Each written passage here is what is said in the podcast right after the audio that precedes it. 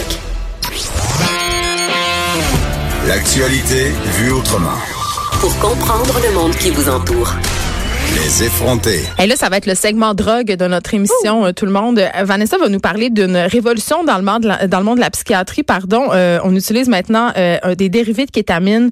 euh, pour traiter en fait la dépression, mais avant, euh, on va parler de cannabis. On en a beaucoup parlé évidemment avec la légalisation. J'en euh, consomme régulièrement. oui, c'est ça, Vanessa. Tu consommes euh, du CBD, qui est une forme de cannabis euh, sans THC, donc euh, ça légal. bosse pas. hein, acheté sur le site du gouvernement. Là, je veux pas que les gens aient une mauvaise impression de moi, mais c'est bien acheté Mais- sur le site de la SQDC. On va faire un, justement une petite mise au point à ce sujet-là parce qu'on s'en parlait cet automne. Tu avais beaucoup de misère à te procurer ton huile avec ton CBD dedans. Est-ce que c'est toujours le cas? Est-ce que les problèmes d'approvisionnement perdurent à la sûr, SQDC? c'est tout le temps en rupture de stock. Là, en fait, on a des Fait que tu veilles. fais jamais appel au marché noir. Tu vas me faire croire ça, là. Bien sûr, parce que j'ai Est-ce que j'ai le droit de dire marché noir en ta présence? Absolument, c'est pas de l'appropriation culturelle ou quoi que ce soit. J'aime mieux te le je me sens demander, pas opprimée en ce moment. Ben, je me sens opprimée tout le temps un peu, mais pour d'autres raisons. Parfait. Patriarcat, non, mais ça- sérieusement, en fait, euh, euh, il y a toujours des problèmes d'approvisionnement. C'est que pour acheter des produits, on a comme instauré euh, au travail une, une espèce de réseau de veille parce qu'on a un collègue, Nicolas de Rosa, qui s'occupe d'administrer à travers son, son podcast Le bon plan? Le Bon Plan, aussi le groupe Facebook là, de, de l'équipe numérique sur le Donc, vous, ça, vous avez un réseau de, de, justement, pour vous approvisionner. Fait quand les produits sont disponibles, un réseau d'alerte, en fait. C'est ça, ok. C'est ça. Bon. Je pour toi. d'alerte pour surveiller les Je de la SQDC. Mais la raison pour laquelle je te parle encore de potes ce matin, euh, Vanessa, c'est qu'il y a eu un article dans la presse. Euh, Puis là, on parlait de titres qui faisaient sourciller avant la pause. Et ce titre-là m'a jeté à terre. Sauf que quand j'ai lu l'article, j'étais j'étais ailleurs. Euh, ça va comme suit. Il y a des mères canadiennes qui disent que le cannabis leur permet d'être des meilleures mères. Et là, moi, je me disais, ben, c'est un peu bizarre, euh, c'est un peu des drôles de valeurs. Le mot que je déteste le plus dans la vie, c'est valeurs. là. Les gens qui prétendent qu'ils ont des bonnes valeurs, puis qu'il y a d'autres personnes qui ont des mauvaises valeurs, ça me tombe tellement sénère. Mais euh, c'est ça, il y a des centaines de femmes qui s'unissent enfin hein, pour clamer haut et fort que euh, le cannabis fait d'elles de meilleures mères. Et ça, c'est malgré les mises en garde des médecins. Parce qu'on sait que, et là, ça me fait beaucoup rire, les médecins, euh, en fait, ils disent que c'est plus sûr d'éviter la consommation de cannabis si on est parce que ça altère le jugement. Et là, permettez-moi de rire un bon coup, là, parce que je vais te poser la question. J'attendais que tu ris pour Non, mais non, mais est-ce que, est-ce que, je vais te poser une question, Vanessa. Est-ce que l'alcool, ça affecte ton jugement? Toujours. Bon, donc, est-ce qu'on dit aux parents de s'abstenir de boire de l'alcool en présence des enfants? Absolument pas. Absolument pas, mais il y a une démonisation de la drogue. Ça me fait sais. tellement rire, Vanessa, parce que d'un côté, là, pis on fait l'apologie, tu sais, de la mère indigne, puis de son maudit petit verre de vin de rosé, puis de son jeu de redis, puis qu'elle a donc besoin de sa bouteille de vin, puis que c'est épouvantable, qu'elle peut pas passer au travers de sa maternité, ça boit pas un petit coup. On est là-dedans, là, depuis quelques années, on en parle. Écoute, euh, c'est super bien vu de boire un petit verre de vin. de Desperate Housewives, Oui, en fait. puis là. on, on, on dit même que justement ce petit verre de vin là à l'heure du souper, ça nous aide à, pa- à passer au travers de ce que j'appelle moi l'arsenic hour, là, cette espèce d'heure de rush où tu fais le souper, tu fais les devoirs, tu donnes les bains. Donc verre de vin qui est présenté comme salvateur, comme Ça à gérer ta charge mentale. oui, en ben, fait. comme façon de, de passer au travers pour se calmer. Fait que d'un côté, on a tout ce discours-là qu'on accepte super bien, qui est même à la mode. Euh, parce que si tu te revendiques pas une mère indigne, t'es pas une mère dans la gang. Là. Puis d'un autre côté, les femmes qui consomment du cannabis sur toutes ses formes, parce que dans ce regroupement de, de femmes-là, c'est pas juste des femmes qui fument des joints là, devant leur TV en mangeant de la pizza. cette image-là de la, de la fille qui mange de la pizza puis des Cheetos, là, qui est buzzée à la journée longue. Exactement. en Donc, ce, ce sont des mères qui consomment du cannabis comme on boit un verre de vin. Rien de plus. des femmes de carrière qui ont vraiment une vie de 9 à 5 et qui rentrent à la maison C'est faire toutes ces tâches-là qui prennent un peu de cannabis. Je, crois, j'ose croire que c'est du Mais c'est CBD. pour les mêmes. C'est pour les mêmes. Bon, mais même. OK, Vanessa, on, on revient là. Même si c'est un joint, OK? Même si c'est un joint. Fumer un joint, ça, ça a le même effet que boire un ou deux verres de vin. Qui n'a jamais bu un ou deux verres de vin, trois ou quatre verres de vin en présence de ses enfants?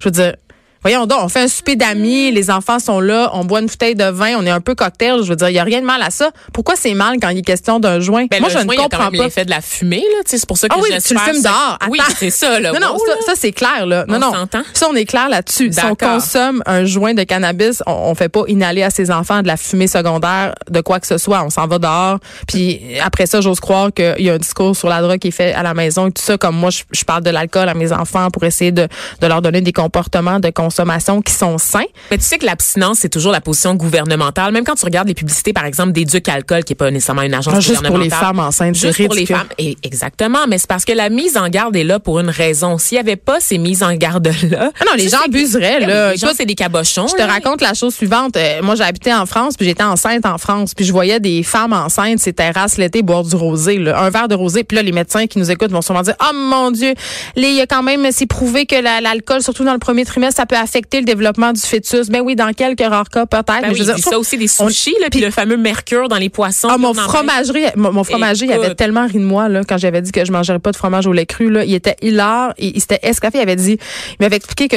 Depuis la nuit des temps. Ben, il m'avait expliqué que s'il y avait, euh, ben, ça dépend des productions de fromage, mais lui, c'était une petite fromagerie familiale. Il connaissait les producteurs, puis il m'avait expliqué que s'il y avait des bactéries, euh, les premiers qui seraient, qui seraient en fait atteints et informés, c'était la famille des fromagers eux-mêmes.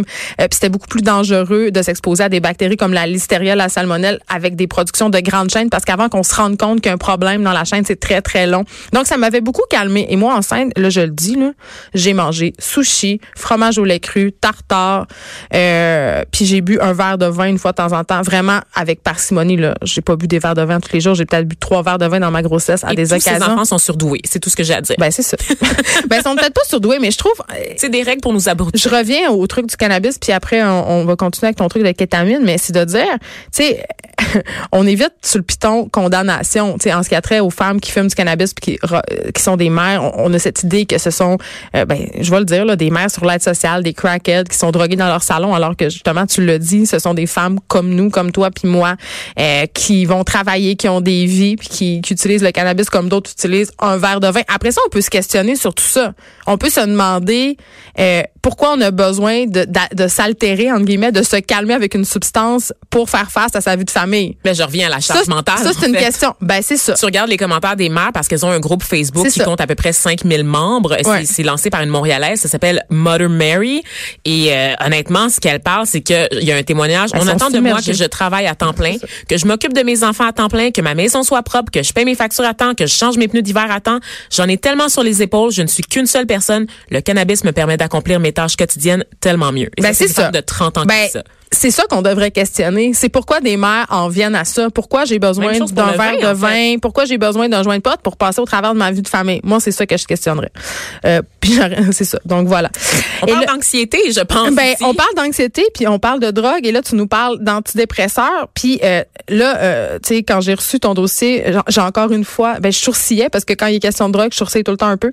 J'ai un lourd passé de consommation. On y reviendra. Oui, c'est ça. Mais évidemment, petite révolution dans le monde de la psychiatrie. Il y a, il y a une nouvelle forme d'antidépresseur qui, est basée sur un dérivé de la kétamine.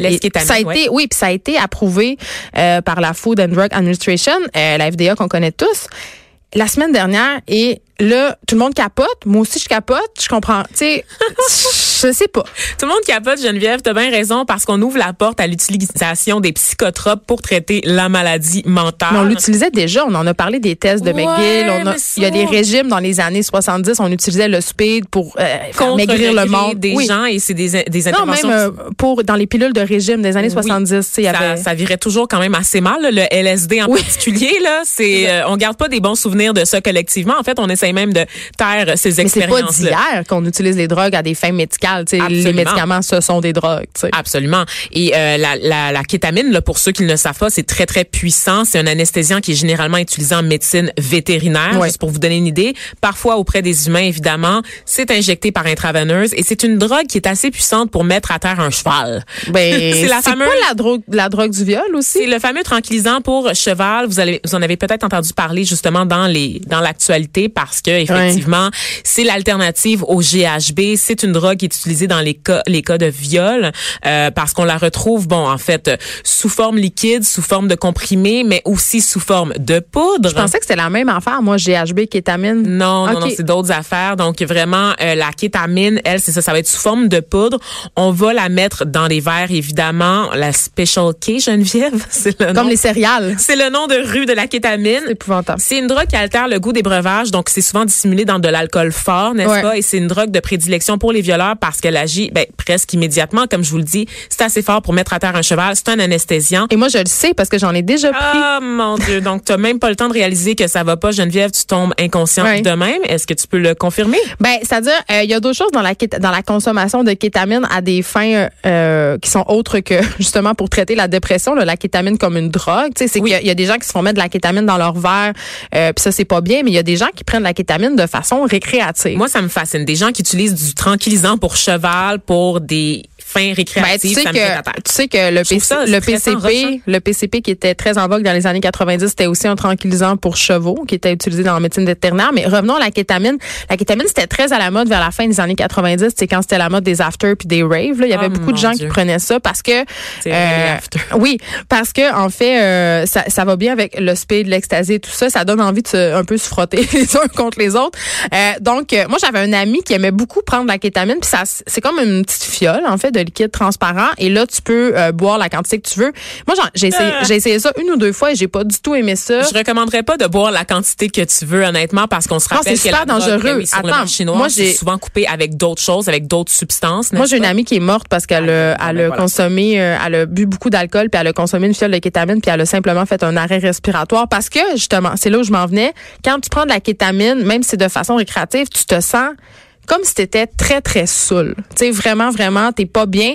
Euh, puis tu deviens comme dans une espèce, pas de coma, mais c'est pour ça que les fonctions respiratoires, en fait, euh.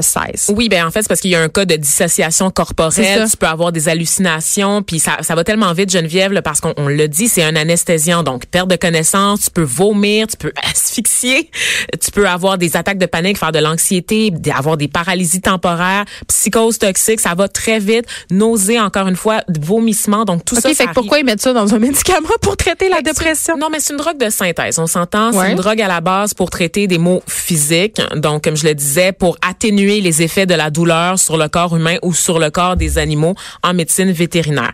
Par contre, ça fait des années que c'est étudié parce qu'on s'est rendu compte que cette drogue-là avait aussi des effets sur le cerveau. Des effets qui sont généralement positifs lorsque la drogue est donnée en dosage J'ai de la contrôlé. misère à croire ça parce que moi, à chaque fois que je prenais ça, après, pendant deux semaines, là, j'avais des idées noires. Là. Tu sais, j'étais quasiment suicidaire. Puis moi, je suis pas une personne du tout suicidaire dans la vie, ni dépressive, euh, ni que des idées noires. Mais ça joue quand même sur les capteurs de sérotonine de façon majeure. Là. En fait, c'est que contrairement aux antidépresseurs qui jouent généralement sur la sérotonine, la, les, euh, la, la, la kétamine va jouer sur autre chose, sur un autre groupe de neurotransmetteurs. Et c'est là, c'est des effets qui n'ont pas été étudiés jusqu'à présent, en fait. C'est qu'on découvre ça, cette alternative-là, euh, aux antidépresseurs traditionnels, parce que la majorité de la population, environ le tiers, en fait, plutôt, des patients qui souffrent de dépression ne répondent à aucune forme d'antidépresseurs sur le marché. Et là, ils deviennent suicidaires. Exactement. Donc, on s'entend que ce médicament-là, c'est pour les personnes qui ont des, des, des dépressions majeures qui sont extrêmement difficiles à traverser, des dépressions pour lesquelles on n'a pas d'autres C'est ça. Fait que ce que tu me dis, c'est que ce médicament-là, c'est un médicament de dernière instance. Il faudra effectivement prouver qu'on a essayé deux types de d'antidépresseurs avant de se rendre là. Encore une fois, c'est très contrôlé. Parce que là, j'aimerais revenir aux doses que toi, tu t'es procurées, Oui, c'est ça. qui viennent du marché noir. On se le rappelle. Il y a une différence. en C'est ce très qui irresponsable. Ben quand même, oui, Ouais. parce qu'il y a une différence en ce qui est euh, fait à l'hôpital, évidemment, et ce qu'on retrouve sur le marché noir. Encore une fois, je, je reviens sur le fait que souvent on va vendre ça en présentant ça comme de l'ecstasy ou du speed. Donc déjà, tu sais pas nécessairement qu'est-ce que tu achètes parce qu'on te fait à croire que c'est de l'ecstasy puis finalement c'est un tranquillisant pour cheval. Ensuite, c'est coupé avec d'autres produits. Il peut avoir du fentanyl. Il peut avoir du fentanyl, il peut avoir plein d'autres cochonneries, des, des produits ménagers à l'intérieur, comme on le voit pour toutes les drogues de synthèse. C'est des produits chimiques, basically, que tu mélanges ensemble. là. Puis les gens sont cheap là, dans le marché noir. Là. Ils veulent Ben, pas le but, c'est pas de te rendre bien. Ils Ben, veulent faire ça, de l'argent. c'est de faire de l'argent. Donc, ils ont pas ton bien à cœur, font pas attention. Et les doses qu'on retrouve sur le marché noir peuvent être très, très fortes. En ce moment, ce qu'on administre aux gens qui sont atteints de dépression, c'est quatre fois inférieur à ce qu'on administre lors d'une anesthésie. Là. Donc, c'est vraiment plus faible.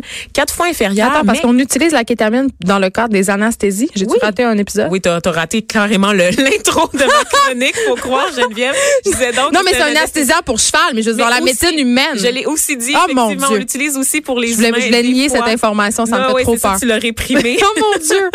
tu étais du bon côté de la loi pour une fois. Sais Exactement. qu'on peut l'utiliser pour les humains. Ah, ça me fait peur, ces affaires-là. OK, Ben, une anesthésie en général, euh, très faut pas lire sur une anesthésie avant d'en recevoir ce que j'ai fait. Ce que t'as fait, moi, j'ai pas fait ça avant ma, mon opération. Moi, j'ai littéralement googlé complications, réduction mammaire, complications anesthésie, puis je me suis présentée à mon opération dans un état d'esprit où, où ça aurait nécessité justement un petit peu de kétamine. Ils m'ont fait, calmer. ils m'ont fait signer un papier très rapidement et je t'avouerais que pour une rare fois de ma vie, j'ai pas lu les petits caractères. Et c'est après que j'ai, j'ai appris en fait que j'aurais pu euh, les- rester sur la table d'opération parce que tu peux, tu peux ne jamais revenir, n'est-ce Oui. pas, de ton anesthésie? Je savais pas Tu ça. franchis le grand tunnel, tu vas dans une vie antérieure. Mais no regrets, Geneviève, ma poitrine se, se porte. On n'a pas besoin d'aller dans l'espace, nous ce autres. OK. Je l'ai fait rouler. C'est épouvantable. C'est épouvantable. Continue, Je- on enchaîne. OK, donc, euh, alors c'est ça. La kétamine, on l'utilise en ce moment là, sur les troubles de l'humeur comme la dépression et on, on s'est rendu compte qu'on pouvait réduire les symptômes en moins de 24 heures parce que OK, c'est c'est tellement... tout de suite. Là. Ben, c'est tellement efficace. Je te le dis, tu tombes boum de même. Parce que les antidépresseurs normaux, ça prend environ deux à trois semaines avant de faire effet. Oui. Puis ça, c'est quand la dose est correcte, que tu as la bonne molécule pour toi. Ben, c'est que souvent, on va te faire faire, euh, te faire commencer une dose de base sur deux à trois semaines, puis ensuite, on va l'ajuster, puis là, encore, tu dois encore attendre deux ou trois semaines pour que ça, ça. fasse effet. Donc, c'est très, très long. Un mois, et là, on parle de 24 heures, et ça permet de réduire les idées suicidaires de 80 Geneviève. Comment on mesure une idée suicidaire? Et ma question. Les études. Les études sont là. Geneviève, tu dit. recevras l'émission à la, proche, à, à la place de ma J'ai tellement hâte mon allée- Je peux invitation. pas répondre au nom de toutes les études, Geneviève. Là. À un moment donné, Mais pour vrai, ça réduit de 80 Tu sais, c'est c'est quand même... Tu sais, je souligne au passage que c'est quand même un peu drôle comme données. Les études sont là. OK? C'est OK. tout. Moi, j'ai pas, j'ai pas de Moi, je te blanche, crois. là. Je crois OK? les études. en Sciences Po, là. Donne-moi une chance.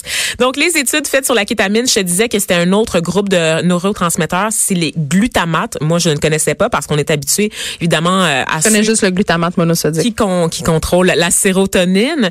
Et euh, on sait que le glutamate, ben en fait, c'est que c'est de la communication entre les neurones. C'est ce qui permet aussi de faire pousser les, les nouvelles cellules dans le cerveau.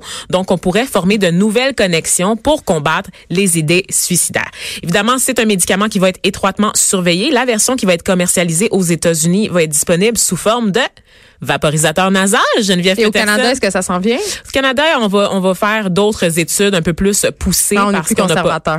ben toujours en fait honnêtement on a des normes plus strictes on a des normes moins strictes que l'Europe en général pour beaucoup de produits mais plus strictes que les États-Unis Oui, la FDA est assez lousse, quand même, honnêtement. Oui, la FDA c'est funky mais c'est c'est libre marché c'est autre chose la game là, de- des pharmaceutiques des médicaments aux États-Unis ça ne se compare pas du tout à ce qu'on vit ici Mais quand même, c'est quand même une molécule qui pourrait révolutionner quand même la psychiatrie. Là. Absolument. On se rappelle, ça va être offert en clinique sous la supervision d'un médecin. Donc, c'est pas free for all. Et le patient va devoir rester sous surveillance au moins deux heures après l'avoir pris à l'hôpital. C'est quand même, malgré toutes ces restrictions-là, une première classe d'antidépresseurs à atteindre le marché en plusieurs décennies parce que les médicaments qu'il y a là sur le marché, il n'y a pas eu de grosse révolution. Là, on parle de, des, des médicaments qui ont été commercialisés dans les années 70-80. Donc, ça fait un petit bout de temps.